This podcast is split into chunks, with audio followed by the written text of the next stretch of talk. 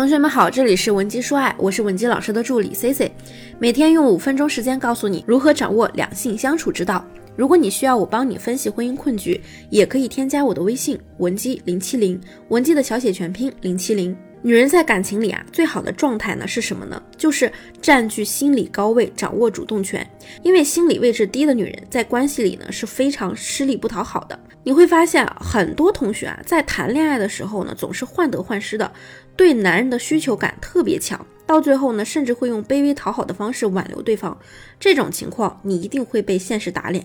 你把自己放得越低，你就越不被人珍惜。我一直认为，女人在心理状态弱的时候就不要去谈恋爱，因为你遇到的基本都不是什么救命稻草，全是来落井下石的。那到底我们该怎样从心理层面占据高位呢？C C 认为，除了心理疗愈以及专业的情感婚姻咨询之外呢，最有效的就是要钻研行为语言的艺术，从方法上去做刺激，给对方一种你处于高位的一种潜意识错觉。我今天就教大家怎样在良性关系里占据心理高位。基本呢，我们要分为三个步骤。首先，你要记住啊，不管你眼前这个男人多大，成就有多高，他的潜意识永远是一个渴望满足自我的小男孩。那小男孩总是会被那些能满足他需要的女性吸引，对不对？他缺什么你都有。比如说，他想要糖，你有；他想要崇拜，你能给他崇拜；他需要某种压制，你也能压制他，对吧？每个男人缺的不一样，你不能说每个男人都需要性，对不对？也不能说所有的男人都需要夸奖。如果一个男人从小被夸到大，你觉得他夸奖还有用吗？这些都是很片面的。所以你要做的是什么呢？就是给自己足够的时间去了解他，了解他经历过什么，他的原生家庭。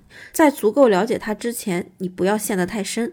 所以啊，就引申出占据心理高位的第一点，不要执着于快速建立恋爱关系，哪怕你跟他已经发生关系了，没事儿，你稳住，因为我说的是你不能在精神上一下子陷进去，不能刚认识没几天就把自个儿当人家女朋友了，黏着他，伺候他，要求他这个不可以，那个不可以，记住了吗？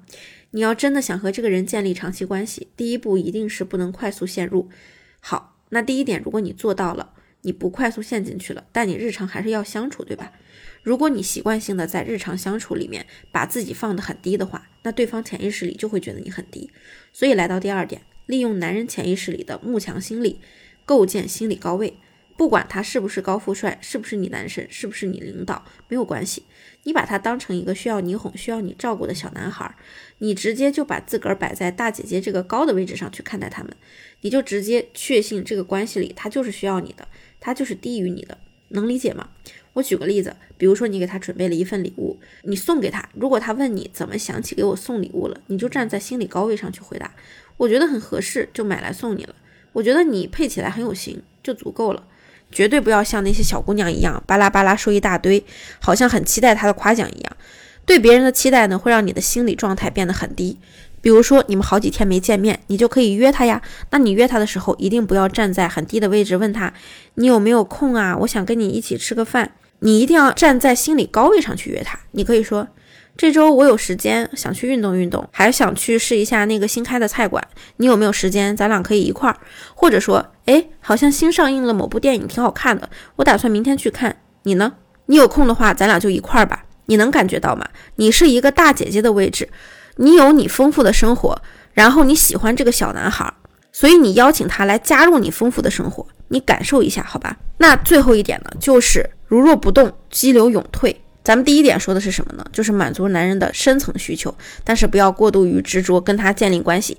第二点呢，我说的是利用高位来跟他日常相处。最后一点就是。他已经习惯了你在生命里留下的这些印记，可他的生命里不只有你，还有别的女人。这个时候你就要后撤呀。你最后送给这个小男孩的东西，就是给他一个选择权，让他去仔细思考要不要收个心，跟你经营一下长期的关系，跟你来计划计划未来。这个过程中呢，你一定要很镇定。